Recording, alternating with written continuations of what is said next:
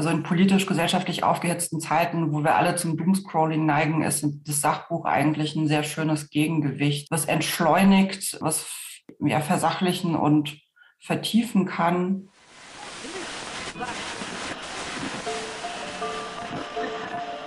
Herzlich willkommen zu Hansa Rauschen, dem Literaturpodcast des Hansa Verlages. Mein Name ist Florian Kessler. Hier wird regelmäßig mit Menschen aus der Welt der Bücher gesprochen, mit Schreibenden und Lesenden, mit Leuten von anderen Verlagen und aus dem Haus. Es geht um alles, was in Bücher passt und außenrum passiert. Und das ist wirklich nicht wenig. Willkommen zur 60. Folge von Hansa Rauschen, wenige Wochen nach dem Angriff Russlands auf die Ukraine. In dieser Folge spreche ich nicht direkt über diesen Konflikt sondern darüber, wie ein Verlag sich derartigen politischen Ereignissen und Konstellationen eigentlich annähern sollte. Ich spreche mit Tobias Heil, langjähriger Lektor für Sachbuch bei Hansa und seiner Kollegin Annika Domeinko, die seit einigen Jahren ebenfalls unser Sachbuchprogramm mitgestaltet. Die Frage ist einfach und zugleich schwierig. Wie macht man das, politische Sachbücher? Und wie besser nicht? Alles Gute mit Hansa Rauschen. Ich freue mich sehr, hier im neuen Podcast von Hansa Rauschen die Sachbuchabteilung des Hansa Verlages da zu haben, zumindest zu zwei Dritteln. Nicola von Bottmann-Hensler ist heute nicht dabei, wohl aber Annika Domeinko und Tobias Heil. Ich habe ein Thema, das wir gemeinsam gesucht und gefunden haben oder eher das uns gefunden hat. Wir wollen heute darüber sprechen, wie Sachbuchprogramm eigentlich überhaupt auf politische Entwicklungen, auf Politik reagiert, wie das im Zusammenhang steht. Und dieses Thema kommt natürlich von Ende Februar an sehr hautnah zu uns. Die Nachrichten und Gespräche sind seit einigen Wochen ganz stark bestimmt vom Angriff Russlands auf die Ukraine. Wir machen hier Bücher, wir arbeiten sehr, sehr lange an einzelnen Texten.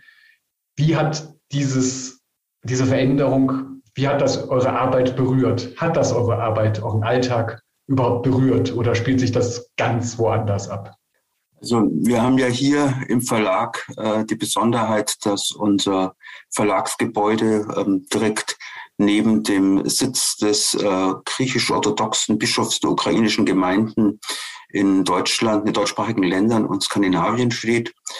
Ähm, das haben wir vielleicht früher gar nicht so beachtet, aber wenn ich jetzt am Schreibtisch sitze und ich sehe die Menschen im Nachbargarten oder in den Fenstern, dann macht man sich natürlich schon immer wieder Gedanken, was die jetzt gerade durchmachen und von welchen Sorgen die getrieben sind, ob sie vielleicht schon Verwandte oder Freunde verloren haben. Also von daher ist auf eine ganz physische Art und Weise äh, die Ukraine äh, ganz nahe bei uns und es ist natürlich auf eine ganz pragmatische Seite so. Wir unterhalten uns natürlich auf, auf den Gängen oder im Zoom äh, über die Lage, weil es ja jeden beschäftigt und auch irgendwie von der Arbeit abhält, von der Konzentration abhält.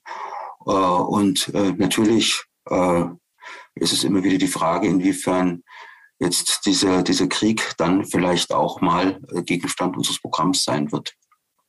Genau, also es ist natürlich dann ganz, ganz praktisch auch so, dass gerade sehr viele ähm, Manuskripte auch kursieren, ähm, deutsche und auch internationale, die ähm, ja sich so im engeren oder weiteren Sinne mit dem Ukraine-Krieg ähm, beschäftigen. Also ähm, man spricht auch wieder vermehrt über, über Manuskripte, wo es um den Zerfall der Sowjetunion geht. Ähm, äh, Botfarmen und Cyberkrieg in Russland ist ein großes Thema, auch im Sachbuchbereich. Ähm, auch Memoirs und Familiengeschichten werden jetzt im Moment häufiger diskutiert, habe ich den Eindruck eben von, von Menschen und Familien sowohl aus Russland als auch aus der Ukraine, ähm, Biografien werden angeboten. Es gibt Manuskripte, die sich auch allgemeiner wieder mit sicherheitspolitischen Fragen beschäftigen. Also auf der Ebene ähm, ist das Thema durchaus auch präsent in unserem Arbeitsalltag.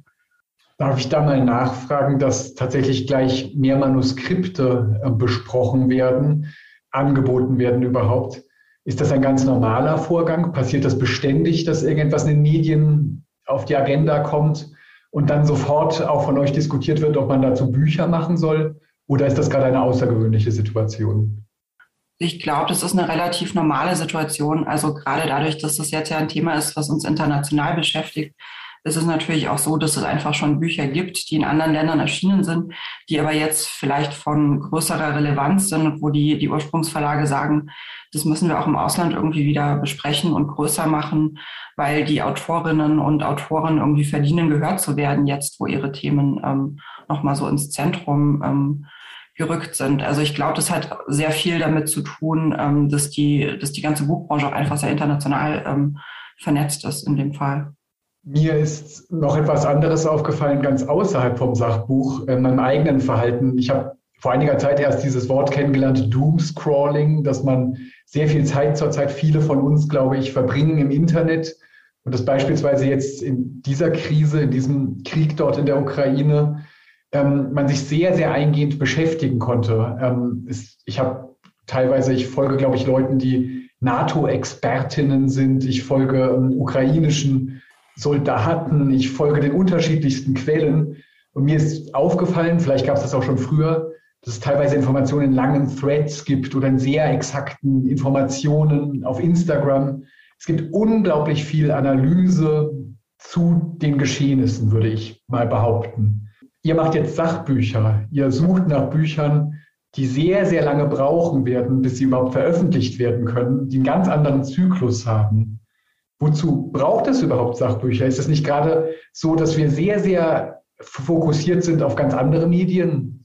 Also ich glaube, gerade Doomscrolling ist ein ganz gutes Stichwort, weil ich finde, dass ähm, in Zeiten, also in politisch-gesellschaftlich aufgehetzten Zeiten, wo wir alle zum Doomscrolling neigen, ist das Sachbuch eigentlich ein sehr schönes Gegengewicht, was, was entschleunigt, ähm, was ähm, ja, versachlichen und vertiefen kann letztendlich, ähm, weil es einfach nicht unter diesem Druck steht, tagesaktuell eingreifen, also intervenieren oder oder oder ähm, reagieren zu müssen, sondern allein schon durch die durch die langwierigere Genese ähm, die Möglichkeit hat, in einem also mehr Raum hat, schlicht und ergreifend als 140 Zeichen bei Twitter oder auch als ein normaler Zeitungsartikel und auch ähm, eine gewisse ähm, Distanz, eine zeitliche Distanz ähm, hat während der Entstehung, um vielleicht Zusammenhänge dann nochmal anders einzuordnen als genau im, im Echtzeitmoment, in dem man über die Dinge spricht. Also ich glaube nicht, dass das eine das andere ähm, ersetzen kann, sondern dass wir im Grunde beides nebeneinander brauchen, weil sich, weil sich das ergänzt. Also was ja bei Büchern, bei Sachbüchern dann auch noch finde ich ganz wichtig ist, also was du jetzt äh, erwähnt hast, was du in den Netzen verfolgst, ist ja das, was die Historiker zunächst einfach mal nur Quellen nennen würden. Und ähm, idealerweise hat ja ein Sachbuch eine Autorin oder einen Autor, der sich mit dem Thema schon länger beschäftigt. Also wir haben jetzt alle erst angefangen, uns mit der Ukraine äh, zu beschäftigen. Aber idealerweise hat man jetzt ja das Sachbuch eines Autors oder einer Autorin, die sich schon seit 20 Jahren damit beschäftigt hat, deswegen die verschiedenen Darstellungen und Meinungen äh, ganz anders ähm, bewerten kann und ganz anders hierarchisieren kann. Und eben diese ähm, ja, fachliche Autorität ist, glaube ich, doch nochmal, äh, gerade in so Zeiten wie jetzt, wo man eben bevor viel so vor, vor so vielen Dingen so ratlos steht, ist es, glaube ich, schon eine ganz wichtige Qualität, die Sachbücher noch haben und die das Netz eben nicht ersetzen kann, wobei es natürlich völlig klar ist, dass das Netz äh, eine wahnsinnig wichtige Informationsquelle ist und, und äh, ich, ich würde auch wie Annika sagen, man kann die Sachen nicht gegeneinander ausspielen, aber ich würde eben doch sagen, die Bücher können im idealerweise etwas, was das Netz eben nicht kann was ihr gerade sagt, wenn ich mir das vorstelle, wie diese Bücher an den Verlag herangetragen werden und tatsächlich da ganz andere, tiefere Einordnungen passieren können, die, das kann ich sofort nachvollziehen. Mich würde da erstmal interessieren eigentlich, ähm, wie überhaupt eure Auswahlprozesse sind. Ihr könnt ja gar nicht selbst, wie du gerade gesagt hast, Tobias, Experten sein für jedes dieser Themen. Wie beurteilt man denn solche Stoffe, wenn jetzt ganz viel von Agenturen kommt, wenn, wenn ein, ein Thema plötzlich in der Luft liegt? Wie geht ihr da vor? Gibt es da irgendeine Art, kann man das beschreiben oder sind das vor allem Bauchgefühle? Also ich glaube, ähm, wo sich unsere Arbeit im Sachbuchlektorat von deiner Arbeit im Literaturlektorat vielleicht unterscheidet, ähm, ist, dass wir natürlich ganz ähm, mechanisch uns anschauen, was qualifiziert die Leute, was haben die bisher geschrieben, wo haben die bisher publiziert, meinetwegen auch, was haben die für eine journalistische oder akademische Karriere hinter sich. Das ist ja schon mal Selektionsmerkmal, äh, wo man sagen kann, also offenbar haben andere Personen, die sich auskennen, sind zu der Meinung gekommen, dass diese Person äh, eben kompetent ist und sich in der Sache auskennt. Was bei uns natürlich wahnsinnig wichtig ist, ähm, weil wir jetzt tatsächlich sehr viele unterschiedliche Themen im Programm haben, für die wir alle nicht Expertinnen und Experten sein können. Was ganz wichtig ist, sind natürlich die Netzwerke, dass ich Leute fragen kann, ähm, also was kennst du den, hast du von dem schon mal was gehört, was ist von diesem Namen äh, zu halten? Äh, andersrum eben auch, dass uns Leute empfohlen werden aus diesen Netzwerken raus, die sagen, da ist jetzt der und der, schaut euch doch den mal an. Also so, so läuft es eigentlich. Es ist in der Tat so, dass wir dann eigentlich im Sachbuchlektorat entscheidend bei unserem Urteil ist, ob wir uns vorstellen können, dass, dass das ein Buch werden kann oder dass es ein Buch ist, wenn es bereits vielleicht schon auf Englisch oder auf Französisch oder wie auch immer vorliegt, ähm, das ähm, in die Öffentlichkeit passt oder das jetzt zum Publikum passt und mit dem er was erreichen kann äh, oder ob das eben, äh, ja, ob wir das uns eben nicht vorstellen können. Und was natürlich in Situationen wie der jetzt gerade noch dazu kommt, ist, dass wir auch mit ähm, Gutachterinnen und Gutachtern arbeiten, die dann durchaus auch mal Sprachen lesen, die wir nicht können. Also Ukrainisch und Russisch zum Beispiel sind jetzt nicht zwei Kernsprachen äh, in, in unserem Lektorat. Und da haben wir natürlich das Glück, dass wir dann auch über diese Netzwerke Leute finden, die auch in diesen Sprachen lesen können und uns da auch unterstützen. Was ist ähm, das, was Bücher zu einer solchen politischen Gemengelage überhaupt erreichen sollen? Wollt ihr die politische Diskussion verändern durch sie? Wollt ihr sie unterfüttern mit Fachinformationen? Man muss sich ja jetzt auch vor Augen halten, ein Verlag wie Hansa ist ja eben kein Fachbuchverlag, der einfach nur für ein sehr, sehr spezialisiertes Publikum etwas macht, sondern im Idealfall sollen die Bücher ja höchstwahrscheinlich in sehr großen Buchhandlungen liegen, sollen weitergereicht werden, sollen vielleicht zu Weihnachten verschenkt werden. Ähm, ein Publikumsverlag will ja Menschen erreichen, die nicht auf ein Thema fokussiert und spezialisiert sind. Was ist das, was ihr da macht, wenn ihr jetzt politische Bücher herausbringt? Also wenn wir jetzt mal ähm, die Ukraine äh, nehmen, da denkt man natürlich bei uns im Hanse-Programm sofort an die Bücher von äh, Karl Schlögel, aber auch von Timothy Garten Ash. Und ähm, da würde ich jetzt sagen, mein Impuls, diese Bücher zu machen oder warum mir diese Bücher so wichtig sind, das ist jetzt gar nicht so sehr, dass man bestimmte politische Haltungen verändert. Ich glaube, über Putin äh, können wir uns sehr schnell alle einigen. Da, muss, da braucht man keinen politischen Anstoß. Aber gerade bei den Büchern von Karl Flögel ist es doch so, dass es eine wahnsinnige Asymmetrie in der Wahrnehmung äh, Europas gibt. Wir kennen uns alle, oder die meisten kennen sich in Westeuropa und in Südeuropa wahnsinnig gut aus, haben irgendwie Geheimtipps zu toskanischen Dörfern oder irgendwas. Aber ähm, ja, eben jetzt an der Ukraine hat man es ja gemerkt. Also die einfachsten geografischen Kenntnisse fehlen, die historischen sowieso. Das meine ich jetzt gar nicht vorwurfsvoll. Aber da finde ich es eben schon wichtig, dass wir zumindest die Möglichkeit äh, bieten, das Angebot schaffen, dass man dieses Defizit, wäre natürlich schöner, unabhängig von einem Krieg, aber dass man dieses Defizit eben mal ausgleicht und eben sieht, wie diese andere Hälfte Europas, das also östliche Europa, was das für eine Geschichte hat, auch was das für einen Reichtum, für einen kulturellen Reichtum hat. Und dass wir da eigentlich vollkommen blind sind. Das ist ja das Lebensprojekt von Karl Schlöger Möbel letztlich, dass man das mal auf diese, auf, auf, auf diese Welt endlich mal aufmerksam macht und dir endlich mal äh, die Aufmerksamkeit verschafft, diese, diese natürlich verdient. Und ähm, man kann das auch politisch nennen, diesen Impuls, aber ich glaube, das ist erstmal auch, auch aufklärerisch einem ganz äh, banalen Sinn. Und da geht es jetzt noch nicht darum, dass man also irgendwie politisch interveniert. Ich könnte mir natürlich vorstellen, und ich würde immer unterscheiden, ob wir im Lektorat von Lektorinnen und Lektoren reden oder wir von Autorinnen und Autoren reden.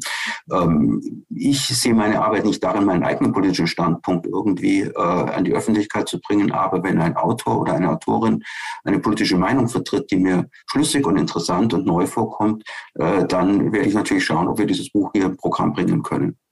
Ja, also so zum, zum politischen ähm, Sinn und Zweck von Sachbüchern. Das ist vielleicht, wenn man es auf einer allgemeineren Ebene betrachtet, auch gar nicht so anders als bei der Literatur. Es gibt ja nicht den einen Zweck sozusagen von Literatur.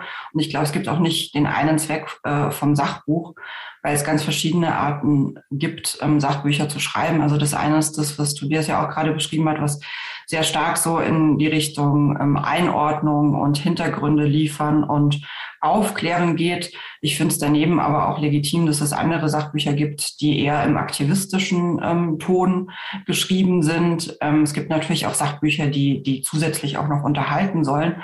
Und ich glaube, ganz ähnlich wie bei journalistischen ähm, Textformen auch, sollte es eben auch bei Sachbuchtypen klar sein, in welchem Register man sich bewegt. Also dass Fakt und Meinung klar voneinander zu unterscheiden sind und dergleichen. Das kann ich tatsächlich genau übertragen auf Belletristik, wo es genau das Gleiche ist, dass es, glaube ich, überhaupt nicht den einen Zweck gibt, den das erfüllen soll. Das wäre ja gerade eben das, was ein gutes Buch immer leistet, dass da ähm, sehr viel zusammenkommt. Gleichzeitig gibt es eine Diskussion, die mir jetzt sofort für die Belletristik einfällt und die, glaube ich, fürs Sachbuch auch relevant ist, nämlich, dass ähm, wir es immer wieder damit zu tun haben, dass Themen gesetzt werden. Annika, du hast auch gerade gesagt, neu ähm, soll etwas, nein, Tobias, du warst es, ähm, dass, dass auch Neuheit von Argumenten oder Punkten etwas Wichtiges ist und dass man dann gleichzeitig immer wieder auch ähm, an Wände läuft, wenn man ein Publikum erreichen will. Ähm, zum Beispiel, ich habe ein Beispiel aus der Belletristik.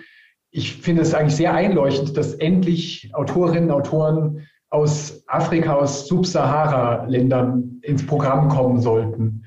Das ist aber unglaublich schwer. Es ist definitiv einfacher, ähm, mit den sozialisierten Literaturgeschmäckern Literatur aus USA oder so ähm, zu, zu, ähm, zu bekommen, ähm, weil man einfach dafür sehr leicht ein Publikum finden wird.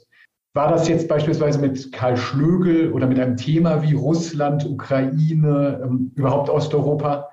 War das immer wieder so, dass man etwas ins Programm hob, wofür es eigentlich gar kein großes Publikum gab, weil alle jahrzehntelang ganz woanders waren mit den Diskussionen und den Themen. Also was du von der Literatur der Subsahara äh, sagst, das, das liegt, glaube ich, das würde ich nochmal eine Stufe weiter hinten ansetzen, nämlich bei uns bei der Verlagsarbeit. Wir sind hervorragend äh, verbunden mit den Kolleginnen und Kollegen und den Öffentlichkeiten eben in Frankreich, in Großbritannien, in Amerika, auch, auch in Italien, Spanien und so weiter. Da sind wir ähm, immer in enger Verbindung. Da sehen wir uns auf den Messen oder, oder wie auch immer, lesen voneinander. Afrikanische Sachbücher ja, würde ich auch sagen, da, da, da, da kann ich nichts dazu sagen. Sowas bekomme ich überhaupt nicht mit. Das ist einfach, also das ist, das ist ein Jammer, das ist, das ist vollkommen klar. Aber es ist so. Ähm, und ähm, ich würde nicht einmal sagen, dass, dass wir deswegen da nichts im Programm haben, weil wir es dem Publikum nicht, ähm, nicht, nicht zutrauen oder weil wir Angst davor haben, dass wir mit diesen Büchern nicht durchkommen, sondern wir, wir kriegen diese Bücher gar nicht zur Kenntnis. Also das Problem liegt da, glaube ich, viel tiefer und es wäre wirklich wichtig, äh, da eben in, in, in der Hinsicht äh, was zu tun. Ansonsten, ähm, ja, das ist ja eigentlich das Schöne an der Verlagsarbeit, ob das jetzt Sachbuch ist oder Literatur, dass man sagt, man hat vielleicht auch Themen oder irgendwelche Dinge, die vielleicht so noch nicht etabliert sind. Und wenn man die richtigen Autorinnen und Autoren hat, wenn man das im Verlag richtig angeht, dann kann man dafür vielleicht Interesse schaffen. Es wäre ja verzweiflungsvoll, äh, wenn wir hier immer nur das Gleiche machen würden und immer nur das Bewährte. Das kann man auch machen, das ist ja auch okay. Aber es wäre ja, es wäre ja wirklich traurig, wenn wir uns da nie was trauen würden und nie was Neues anfangen würden. Und ich meine, um nochmal auf Karl Schlögel zurückzukommen, man sieht ja, äh, dass der sich da jetzt ein großes Publikum äh, eigentlich erschrieben hat hat und dass er jetzt bei Anne Will auftritt und dass er äh, in, der, in, in heute äh, zitiert wird und alles, ein äh, Osteuropa-Historiker, eigentlich eine ungewöhnliche Karriere, aber auch das können Bücher bewirken, dass so jemand dann plötzlich auch in ganz anderen Medien eine öffentliche Figur wird. Ich muss trotzdem sagen, dass ähm, darüber haben wir uns schon vorab einmal unterhalten. Ich habe jetzt erst Entscheidung in Kiew, sein Buch von 2015, gelesen und ähm, muss sagen, auf mich hatte das, das ist ein unglaublich klares, wichtiges Buch, in dem nach der Annexion der Krim dass ähm, erstmal einfach die Ukraine als, als Feld und als Ort und Raum beschrieben wird, aber in der zugleich auch eindringlich gewarnt wird, was geschieht durch russische Aggression. Das ist schon vor sieben Jahren erschienen. Und ich muss sagen, auf mich hat es auch eine niederschmetternde Wirkung, weil ich das Gefühl hatte, eigentlich ist doch Agenda-Setting dann misslungen. Das, ähm, das war in der Welt, das hat der Verlag großartig gemacht. Das hat der Autor wichtig und gut getan. Aber ähm, erst, es musste erst ein Krieg kommen, ein größerer Krieg, ein, ein, ein, eine Komplettattacke auf die Ukraine, damit dieses Buch überhaupt wahrgenommen wird. Ist das nicht ganz, ganz deprimierend, dass man es eben nicht hinkriegt, dass man Themen so präsentiert, dass sie tatsächlich von selbst Momentum bekommen können?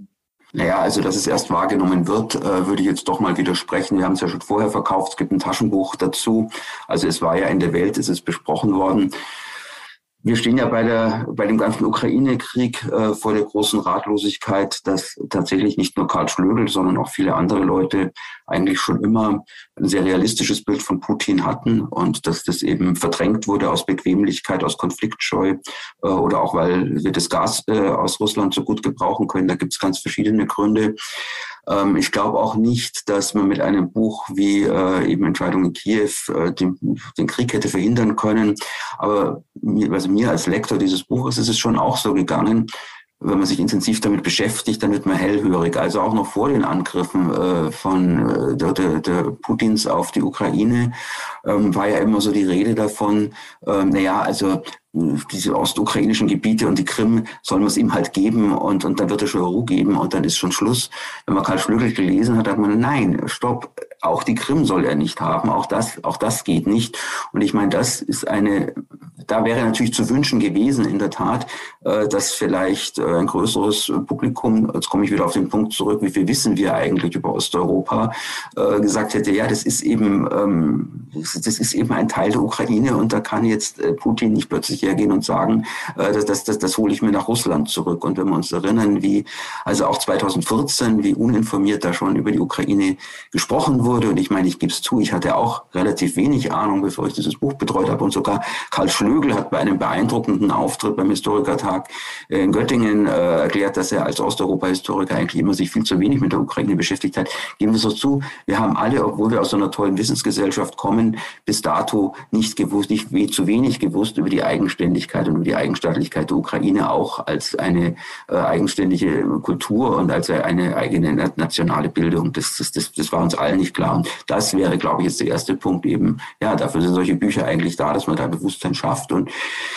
wenn die hiesige Gesellschaft vielleicht da etwas informierter gewesen wäre, dann hätten es bestimmte Leute vielleicht auch schwerer gehabt, äh, ihre zynischen Gasgeschäfte, aus heutiger Sicht so zynischen Gasgeschäfte und, Aktivitäten politisch durchzusetzen gegen die Ukraine, wurde ja ständig äh, von anderen Leuten davor gewarnt, zuletzt noch im Juni, glaube ich, von, von Baerbock, die damals noch Kanzlerkandidatin, kann man sich alles anschauen. Das war schon bekannt, aber die anderen Interessen waren eben stärker. Ja, die Frage ist natürlich, ähm, wie weit geht tatsächlich der Einfluss ähm, eines Buchs? Und ähm, so, so pointiert und zugespitzt, wie du die Frage gestellt hast, muss man natürlich sagen, klar, ähm, Bücher wie das unsere, von dem Tobias gerade gesprochen hat, aber auch ähm, Literatur, Lyrik von ukrainischen Autorinnen und Autoren, die ja auch verfügbar war in Deutschland, hat letztlich nicht dazu geführt, dass wir diesen Krieg verhindern konnten. Aber ich weiß nicht, ob wir da irgendwie Sachbüchern und Literatur nicht auch etwas aufbürden, was man ihnen nicht wirklich aufbürden kann, weil sie halt dagegen politische Interessen, ökonomische Interessen und ähm, ja, Strukturen angehen müssten, die auf einer völlig anderen Ebene stattfinden als ähm, reine Information und reines Verständnis der Welt, in der wir uns bewegen. Also deswegen weiß, ich nicht, ob ich, ähm, ob ich mit diesem Begriff des Scheiterns irgendwie so ganz, so ganz einverstanden bin, weil ich finde, da bewegt man sich irgendwie auf einer also da bewegt man Literatur und Sachbücher auf eine Ebene, auf der sie eigentlich, auf die sie eigentlich nicht, ähm, nicht direkt gehören. Aber ich teile natürlich ähm, eine gewisse Desillusionierung, ähm, auch wenn ich jetzt selbst merke, wenn ich ukrainische AutorInnen lese und denke, ähm, ich habe das die letzten Jahre nicht so wahrgenommen, wie ich es hätte wahrnehmen müssen.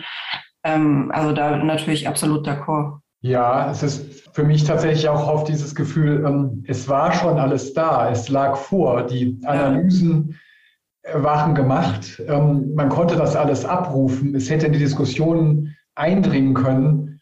Und ist das viel zu wenig? Und das ist schon etwas, ich will eigentlich gar keinen pessimistischen Standpunkt ähm, dem Büchermachen gegenüber beziehen.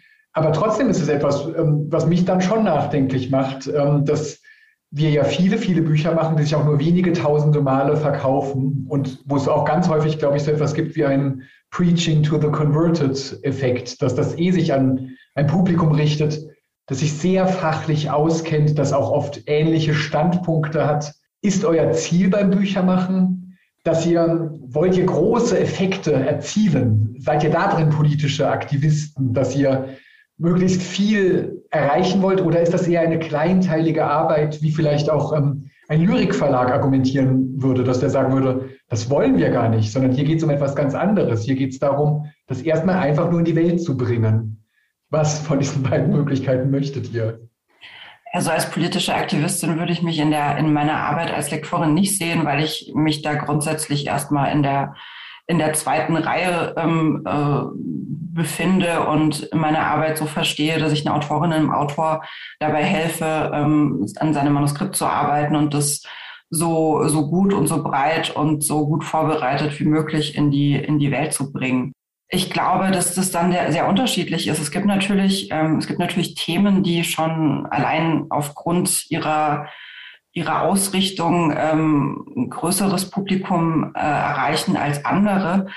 Aber ähm, ich finde, dass, ähm, dass beides seine, äh, absolut seine Berechtigung hat und auch ähm, ein Buch zu machen, was in eine Gruppe sich ähm, sozusagen in, innerhalb einer, einer informierten Gruppe ähm, zu Diskussionen führt und die nochmal verändert, ähm, hat hat absolut seine Berechtigung und führt vielleicht dann auch so zu diesen typischen Trickle-Down-Effekten. Also auch da verändern sich dann Debatten und die werden wiederum weitergetragen danach. Ähm, also ähm, so, so, ich finde, so mechanistisch kann man das, kann man das nicht beschreiben. Wir wissen ja auch gar nicht, was mit unseren Büchern eigentlich immer so passiert. Also wir haben die Absatzzahlen und die sind mal schön und mal sind sie weniger schön. Also mal sind sie groß und mal sind sie klein.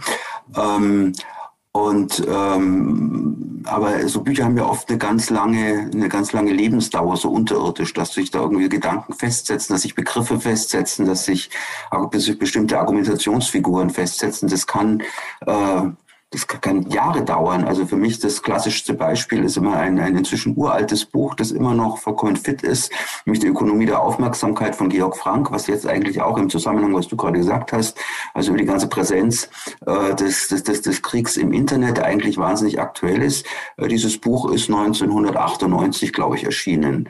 Äh, wir haben damals über den Titel diskutiert, ob den irgendjemand versteht. Heute ist Aufmerksamkeitsökonomie etwas, was, was jeder versteht. Am Anfang haben auch alle den Kopf geschüttelt und gesagt, was will denn der? Sehr. Es gab schon immer ein paar Begeisterte, die, die das Buch also mit äh, großen Beifall begrüßt haben. Aber das war damals noch sehr avantgardistisch. Jetzt ist es also eben eigentlich so allgemeiner intellektueller Standard, dass man, dass man irgendwas mit dem Begriff anfangen kann. Also wie gesagt, die Lebensdauer von den Gedanken und von den Argumenten von solchen Büchern und die Wege, die sie gehen, die sind, die sind wahnsinnig unterschiedlich. Äh, wir wissen nicht, wer, wer es dann wieder liest, der es dann wieder auf irgendwelchen Panels äh, ja, zitiert oder auch einfach nur so wiedergibt oder was. Das ist ja eigentlich das Spannende auch an der ganzen Sache, wie das dann in so Diskussionen dann, dann diffundiert. Manchmal natürlich leider überhaupt nicht, muss man auch sagen, aber manchmal auf sehr überraschende Weise auch. Dann vielleicht nochmal zu deinem Punkt, weil du fragtest, ob wir irgendwie den großen Effekt erzielen, erzielen wollen. Sicherlich gibt es Bücher, die genau auf sowas abzielen. Und wie ich schon gesagt habe, verschiedene Genres im Sachbuch, das ist ähm, völlig völlig okay und hat alles seine Berechtigung. Aber ich finde, es gibt gerade im Sachbuch auch umgekehrt Bücher, die das Gegenteil machen wollen, nämlich ein bisschen ähm, Druck aus dem Kessel nehmen und ähm, Diskussionen wieder versachlichen. Ich finde ein gutes Beispiel, auch wenn ich jetzt den Kollegen das betreut habe, äh, vorgreife, ist Nathan Schneider gerade, der sich mit dem Verhältnis von Kolonialismus und Holocaust in der ähm, Erinnerungskultur beschäftigt und auch in der Presse gerade dafür gelobt war, dass er eben nicht zugespitzt hat und dass es da eben nicht um einen Effekt ging, sondern dass es darum ging, diese zu Recht ja sehr hitzig geführte Debatte ähm, auf, ein, auf ein sehr differenziertes Niveau zu bringen und wirklich ganz genau auszuloten, worüber wir da eigentlich sprechen das finde ich beides ähm, sehr gute Hinweise, ähm, die, die vor allem wirklich relativieren, ähm, wozu man Bücher überhaupt macht, dass es tatsächlich nicht einfach mechanisch darum geht, jetzt den möglichst großen Hebel anzulegen, sondern dass, dass die Dinge und die kulturellen Formationen ganz anders funktionieren könnten. Du hattest jetzt gerade ein Beispiel von Ende der 90er ähm, Jahre, Tobias. Und ähm, Karl Schlögl ist auch seit Anfang der Nullerjahre, glaube ich, im Verlag ungefähr. Ähm, mich würde interessieren, hat sich denn der Druck auf ein Programm, dass es Effekte erzielen soll, verändert? Man kann ja auf jeden Fall, glaube ich, sagen, dass allgemein ähm, die Diskurse hitziger sind, schneller sind, dass ähm, es sehr stark und sehr oft um Knalleffekte geht und darum, dass die, mög die möglichst laute These aufmerksamkeitsökonomisch am besten gehört wird. Würdest du sagen, Tobias, dass sich das auch in der Verlagsarbeit widerspiegelt oder gerade nicht?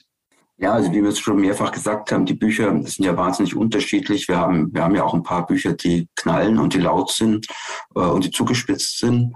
Und ähm, wir haben eben auch, auch, auch die anderen. Ich sehe da eigentlich äh, keine Tendenz, dass, dass das eine nun stärker oder schwächer wird, was tatsächlich neu ist. Aber das kann auch mal wieder verschwinden, wie auch immer dass es eben tatsächlich viele Bücher gibt, die dann jetzt auch übers Netz befördert wurden. Früher haben wir gesagt, das Netz hilft gar nichts für die Bücher. Jetzt merkt man plötzlich, dass das Netz sehr viel bringen kann. Das ist also sehr interessant, wie sich da immer so neue Koalitionen zwischen den verschiedenen Medien dann eigentlich bilden, aber wie sie sich dann eben vielleicht dann auch mal wieder auflösen.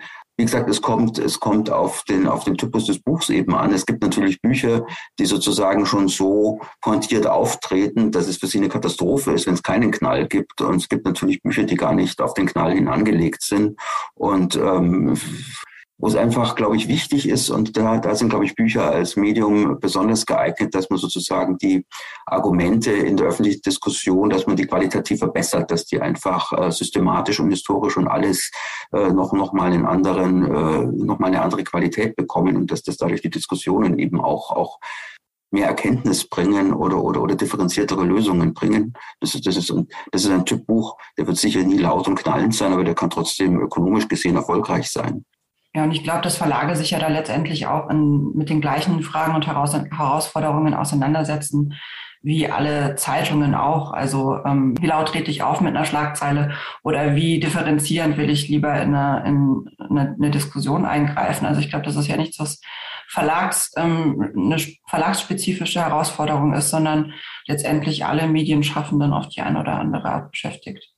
Wir hatten ja damit angefangen, dass wir auch gesagt hatten, dass es gerade tatsächlich ähm, einige Titel, krieg sogar ich mit, der ich gar nicht in allen Sachbuchverteilern drin bin, ähm, einige Titel gibt zu Osteuropa, Ukraine, überhaupt Außenpolitik. Ähm, da ist sofort was geschehen, dass tatsächlich Lizenzen, ähm, ähm, internationale Titel kommen, dass es aber auch neue Ideen gibt und so weiter. Mir fielen dann sofort ein, solche Dinge wie nach 2015 gab es eindeutig sehr, sehr, sehr viele Angebote zu Flucht und Migration, nach Black Lives Matter, zu ähm, Antirassismus und zu Critical Whiteness, ähm, in den letzten Jahren mit Fridays for Future zu Klima und Klimazukunft. Ist das denn gut und sinnvoll und ähm, ein, ein produktiver Effekt, dass plötzlich ein Thema ganz stark besetzt wird?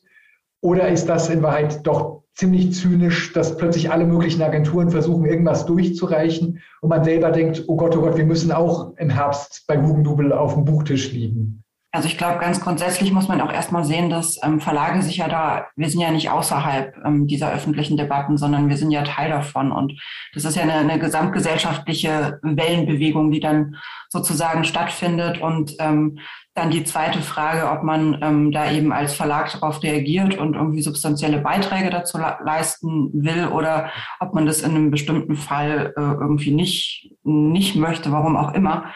Also ich glaube, das ist erstmal so eine eine grundsätzliche Sache.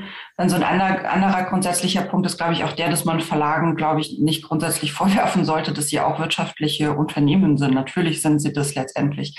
Aber das ist natürlich letztendlich auch ein Grund dafür, ähm, dass wir eine, eine, gewisse, eine gewisse Freiheit in unserer Programmgestaltung haben, weil wir nicht von öffentlichen Geldern abhängig sind oder dergleichen. Also es hat ja durchaus seine, seine positive Seite. Deswegen sehe ich das, sehe ich diesen, diesen Begriff ähm, zynisch eigentlich ähm, da eher problematisch weil es ja letztendlich die Aufgabe ist, auch ähm, von einem Sachbuchprogramm im Verlag ähm, im Rahmen seiner Möglichkeiten und mit den bestmöglichen Autoren ähm, Debatten auch zu bereichern. Und dann ist es natürlich klar, dass man auch auf die Debatten eingeht, die gerade aktuell und, und wichtig sind. Und das hat dann irgendwie nichts mit gigantischen Verkaufszahlen zu tun, sondern ähm, dass man einfach diesem, diesem Anspruch, den man ja einfach als, als, als Verlag hat, äh, nachkommt in der Programmarbeit.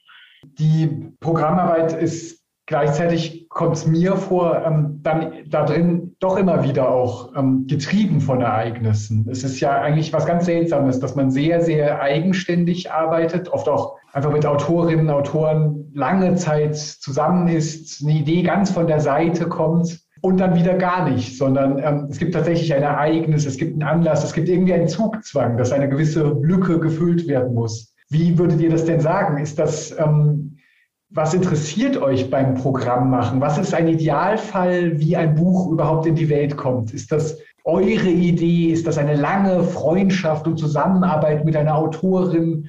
Ist das ein plötzliches Agenturereignis, bei dem man sagt, das ist es jetzt, da gehen wir volle zwölf drauf und ähm, machen das einfach? Was ist ein Idealfall des Programmmachens?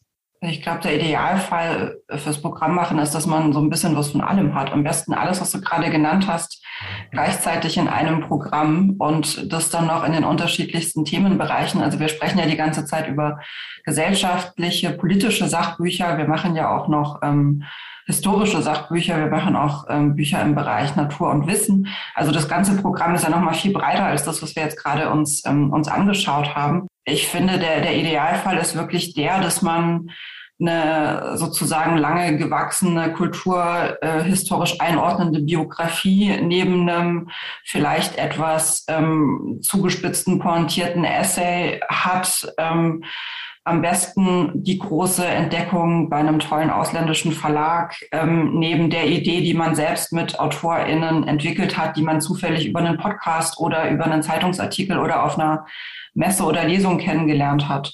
Also das ist eigentlich auch das, was den, was das Programm machen spannend macht, dass man einfach diese ganze Bandbreite letztendlich thematisch und ähm, arbeitsmethodisch ähm, vertreten kann.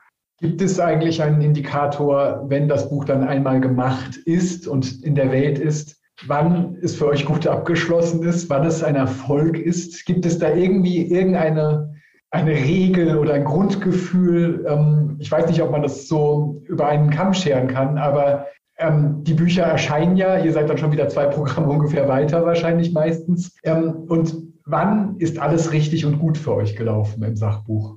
Ja, also was natürlich ganz banal, äh, was, was regelmäßig ähm, ein wichtiger Termin ist, die Bücher kommen raus und man wartet natürlich drauf, dass es äh, zu entsprechenden Besprechungen in Zeitungen, in Radio äh, und überall kommt. Und da freut man sich natürlich wahnsinnig, wenn äh, das, das früh besprochen wird und vor allem jetzt ausführlich besprochen wird, wenn es gut besprochen wird. Am allerbesten noch, wenn in der Rezension irgendwas zu lesen ist, was man selber in dem Buch vielleicht gar nicht so entdeckt hat oder die Rezension noch irgendeinen Dreh hat. Das ist natürlich das Tolle. Und dann wird es noch toller, wenn dann am Tag drauf irgendwie noch 100 Bestellungen äh, auf, der, auf der Liste stehen. Also das sind dann natürlich die ganz, äh, ja, die, die, die äh, großen Erfolgserlebnisse, sowohl für den Autor, die Autorin in allererster Linie mal, aber dann natürlich auch für uns im Verlag, weil wir ja da auch dann irgendwie äh, mitgezittert und mit, mitgearbeitet und mitgeschwitzt haben an dem Manuskript auch da würde ich sagen, es ist, es ist total unterschiedlich von, von Buch zu Buch. Ich meine, es gibt Bücher, wo man sich natürlich auch hofft, dass sie in einer relativ kurzen Zeit relativ viel, äh, viel Publikum finden. Und es gibt Bücher, da weiß man von Anfang an, ähm, sie ein bisschen länger brauchen, aber das ist dann am Ende auch ganz gut aussieht. Es gibt auch einfach Bücher, wo man sagt, ja, das ist schön, äh, dass, es, dass es jetzt da ist. Es ist schön, dass es jetzt mal eine große Biografie über Arno Schmidt gibt. Das hat seit, ja, hat es noch nie gegeben. Jetzt haben wir plötzlich fast tausend Seiten über Arno Schmidt. Das ist doch wunderbar. Wenn es jetzt ein Jahr früher oder ein Jahr später gekommen wäre, ist auch egal, aber jetzt ist es also da und jetzt kommt es dann demnächst. Ähm, das, das ist also, wie gesagt, so vielfältig wie die Sachbücher eben sind und das ist ja eigentlich das Tolle an diesem ganzen Genre Sachbuch, dass sie so unterschiedlich sind. Ähm, so, so unterschiedlich ist auch das ähm, Gefühl, jetzt haben wir es geschafft. Und ich meine, es gibt natürlich auch dieses Gefühl der Enttäuschung, dass man das Gefühl hat, man merkt, es interessiert sich doch viel weniger Leute dafür. Oder es gibt auch das Gefühl, dass man sagt, ja, es ist jetzt das Buch doch nicht so gut geworden, wie man eigentlich erhofft hatte, aber ähm, ja, das, das, das ganze Spektrum ist möglich und kommt vor. Dieser Beruf, der sich hier abzeichnet, so wie er ihn beschreibt, ähm, ist ja tatsächlich sehr universal. Es sind so viele verschiedene Themen, die zusammenkommen und auch so unterschiedliche Arbeitsabläufe, wann man überhaupt ein Manuskript einschätzt, was man alles mit ihm macht. Ich persönlich hätte ja, wenn ich nur Sachbücher machen würde, noch viel mehr Heidenangst, als ich schon in der Belletristik habe, dass überhaupt auch nur Fehler rein diffundieren können. Ähm, und das für so viele verschiedene Gebiete in so vielen verschiedenen Arbeitsprozessen. Wenn ihr euch für diesen Beruf entschieden habt und das die ganze Zeit macht, was ist denn eigentlich für euch das Schönste überhaupt daran, das Wesentlichste, das, worum es im Kern geht? Kann man das irgendwie bestimmen? Ja, also ich meine, was schon, äh, da ist ja erstens mal also ich kann jetzt nur für mich sprechen, ähm, man sagt ja nicht irgendwie mit zehn Jahren, ich will Sachbuchlektor werden, das wäre ja absurd. Das sind also sehr seltsame biografische Schleifen und Umwege, die dann schließlich doch dazu führen und dass man eigentlich auch erst relativ spät erfährt, dass es diesen Beruf überhaupt gibt, obwohl es ja logisch ist, dass es den geben muss. Ähm, was im Laufe der Jahre eigentlich immer toller dran ist. Man beobachtet es so bei seinen Altersgenossinnen und Genossen, die werden immer spezialisierter. Äh, die haben dann irgendein Gebiet, ähm, ja, auf dem sie sich immer besser auskennen und mit dem sie immer mehr Expertise haben. Und wir äh, bleiben auf eine, finde ich, also für, mich sehr unterhaltsame Weise so Universaldilettanten und Universaldilettantinnen man hat von allem so oder von vielem so ein bisschen eine Ahnung, aber man weiß eigentlich, dass man von nichts richtig eine Ahnung hat, aber man kriegt einfach wahnsinnig viel von der Welt mit, also auch weil die Autorinnen und Autoren also wahnsinnig unterschiedlich sind in ihrer Art. Und ähm, ja, das, das finde ich also für mich sozusagen privat äh, empfinde ich das als ein, ein, großes Glück, dass man da eben äh, nicht Gefahr läuft, dass, dass man also irgendwie sich, sich auf ein, ein Gebiet oder ein Thema total verengt, sondern dass man nicht die ganze Welt, aber doch vergleichsweise viele Teile der Welt immer im Auge behält und, und miterlebt. Ja, mir geht es ganz ähnlich. Ich finde auch, die äh, Vielfältigkeit an, an Themen ist mit das Bereich, bereicherndste, ähm, was es an diesem Beruf gibt. Aber für mich persönlich ist auch die, die Arbeit mit ähm, Autorinnen und Autoren ähm, noch eine, so ein wahnsinnig ähm, wichtiger, wichtiger Punkt, weil das ähm, immer wieder spannender Prozess ist zu sehen, wie dann auch so im gemeinsamen Austausch Ideen entstehen oder sich verändern, ähm, wie Manuskripte sich verändern, wenn man eben nicht nur mit zwei, sondern mit vier Augen oder vielleicht sogar noch mit mehr Augen ähm, drauf schaut und das in Kombination eben mit dieser, mit dieser Themen, Themenvielfalt und mit dem Gefühl, dass man ähm, eigentlich ja auch jedes Jahr was Neues, ähm, was Neues lernt, was Neues versteht und ähm, dabei helfen kann, das dann auch noch äh, in die Welt zu tragen. Ähm, das ist schon ein sehr schöner Aspekt des Berufs. Dankeschön. Ähm, ich glaube, das waren gute Antworten. Ähm, wir sind jetzt gekommen von einem wirklich politischen Gespräch über tatsächlich ähm, über eine politische Agenda, über eine jetzige, wichtige, wesentliche politische Diskussion glaube ich, mehr zu so einer Art ähm, Tiefenbohrung, ähm, was dahinter steht für, für Möglichkeiten und, und für Gedankenwelten, aus welchen Gründen man überhaupt Programme macht, wie man sie macht und wozu es überhaupt Sachbücher auf eine solche Art und Weise gibt. Und ähm, ich kriege das ja immer nur zur Hälfte mit. Ich kriege es hier im Haus mit, aber es ist trotzdem, glaube ich, tatsächlich was ganz anderes, wenn man sich so drauf einlässt, wie ihr das tut. Und ähm, ja, dafür bedanke ich mich das war eigentlich, glaube ich, schon das Gespräch. Ähm, Dankeschön. Vielen Dank. Danke. Das war es für heute mit dem Podcast Hansa Rauschen. Das waren viele Worte für viele interessante Dinge. Bis zur nächsten Folge und danke fürs Zuhören.